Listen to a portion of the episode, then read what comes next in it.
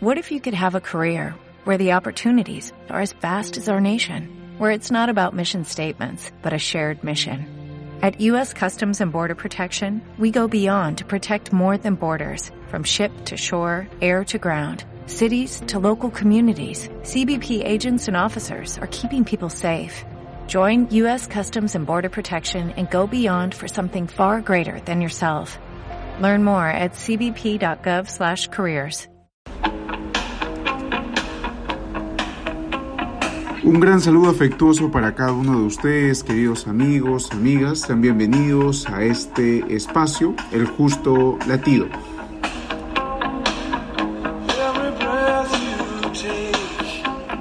El día de hoy vamos a hacer una nueva entrega en el marco de nuestra serie Aprendiendo Derecho Constitucional General nuestra entrega del día de hoy versa sobre la definición, definición del derecho constitucional.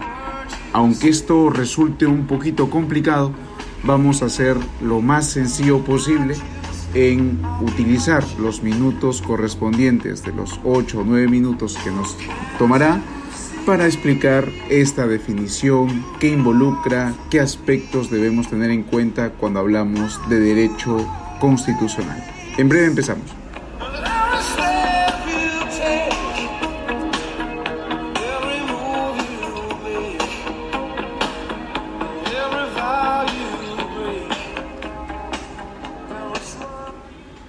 Cuando nosotros queremos entender una determinada ciencia, básicamente lo que se nos invita como estudiantes de derecho, profesionales, es de alguna otra manera manejar un concepto, saber definir el estatus jurídico, social, antropológico, etc., nos permite de alguna u otra forma aprender su proyección, su dinámica, su práctica en contextos determinados, ¿no? sea, en la sociedad, en una institución, etcétera, etcétera. Lo mismo sucede obviamente con el derecho constitucional. ¿no? El derecho constitucional de por sí definirlo es una tarea compleja porque no es una ciencia especializada eh, o en todo caso que atiende a una ley específica, ¿no?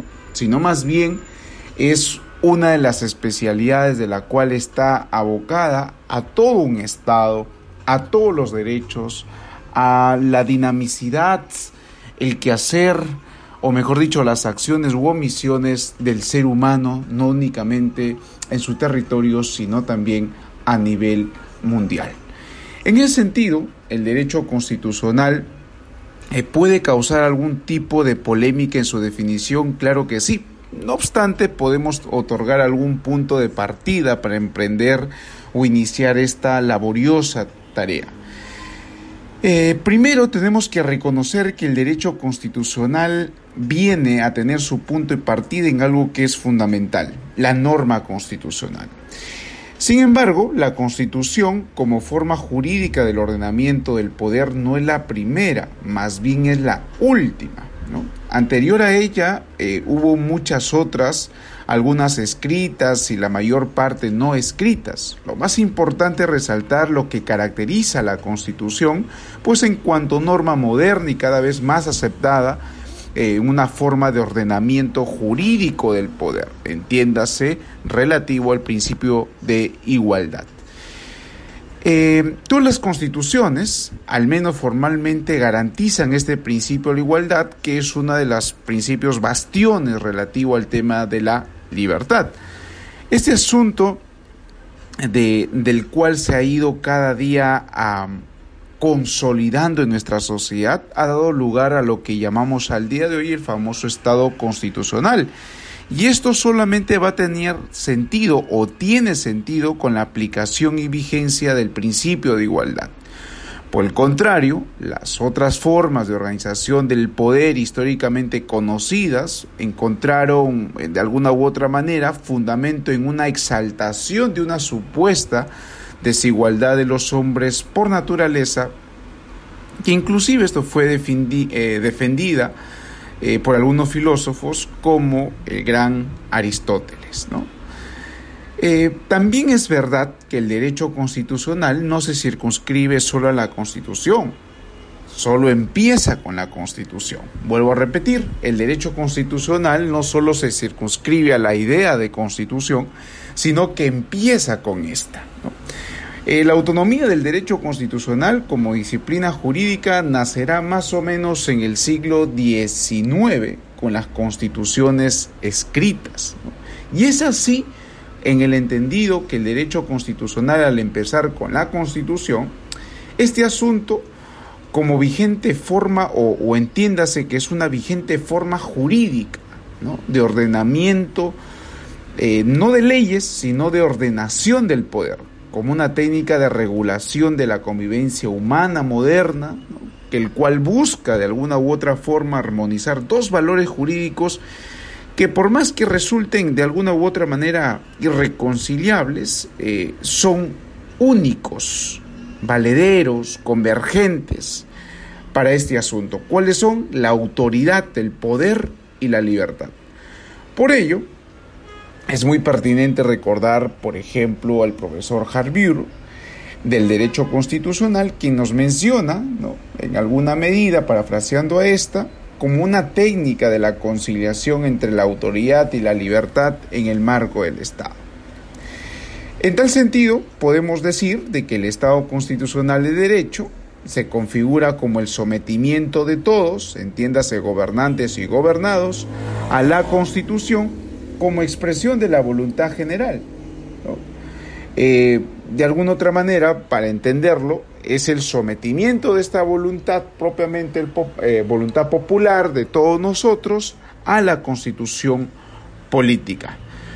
Por ello, podemos definir al derecho constitucional, al menos de manera aproximada, de que es aquella disciplina jurídica nuclear del ordenamiento jurídico que estudia la génesis, vigencia y aplicación de las normas constitucionales, tanto formales como materiales, en cuanto concierne al poder regulador del Estado, entiéndase autoridad, y la preeminencia de la dignidad de la persona humana y sus derechos fundamentales.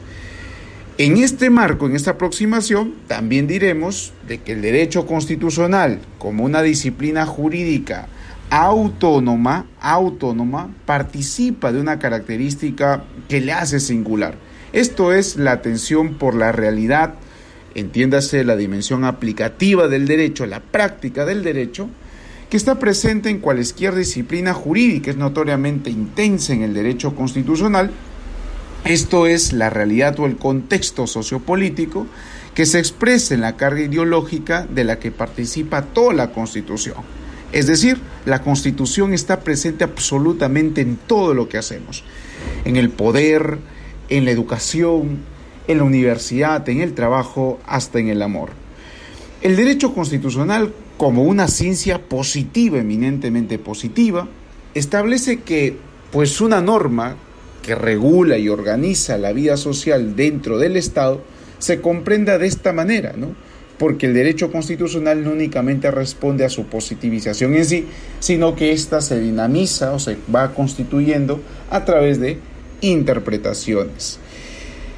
Eh, también podemos decir de que el derecho constitucional eh, va a venir a aceptarse, o, o mejor dicho, se acepta su disciplina autónoma desde la aparición en Italia a fines del siglo XVIII, a partir de los triunfos militares del corso francés Bonaparte, para ser exactos, entre 1769 y 1821, lo que fue condición para crear y deshacer estados. ¿no?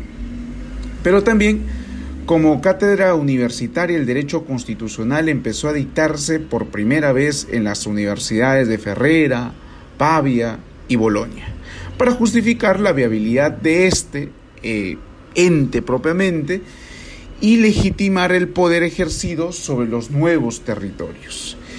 Es así que podemos culminar en lo siguiente, que el derecho constitucional, en cuanto norma reguladora de nuestra vida social en el marco de un Estado constitucional del derecho, exige los siguientes presupuestos. Uno, que el derecho constitucional es una premisa de justicia en todos los sectores de nuestra vida.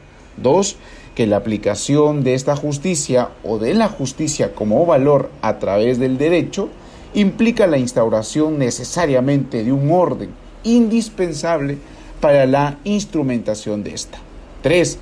Que el derecho encarne el valor de la seguridad. Asimismo, 4. Que el derecho constitucional tiene como finalidad específica la limitación de determinados poderes que corresponden a la conformación del Estado y a sujetos auxiliares. 5. Que el derecho es la bilateralidad, recuerde esa autoridad y libertad. 6. El derecho refleja una forma de vida plasmada en un orden institucional. Sobre esto no podemos olvidar de que el derecho constitucional es un asunto que nos exige y demanda que conviva con nosotros. No únicamente el derecho constitucional se arroga a la Constitución o es exclusivamente la Constitución. Parte de esta y posteriormente lo que exige es que los derechos y sus postulados se vayan desarrollando en las instituciones democráticas. Finalmente, como una reflexión final, eh, la definición del derecho constitucional trae por sí a los especialistas, eh, constitucionalistas necesariamente, a siempre tener presente esta idea de lo que mencionaba en su momento el literato William Shakespeare a través de la famosa obra El Mercader de Venecia lo siguiente, matemos a todos los abogados. Esta frase no es un asunto de en un sentido peyorativo, sino todo lo contrario,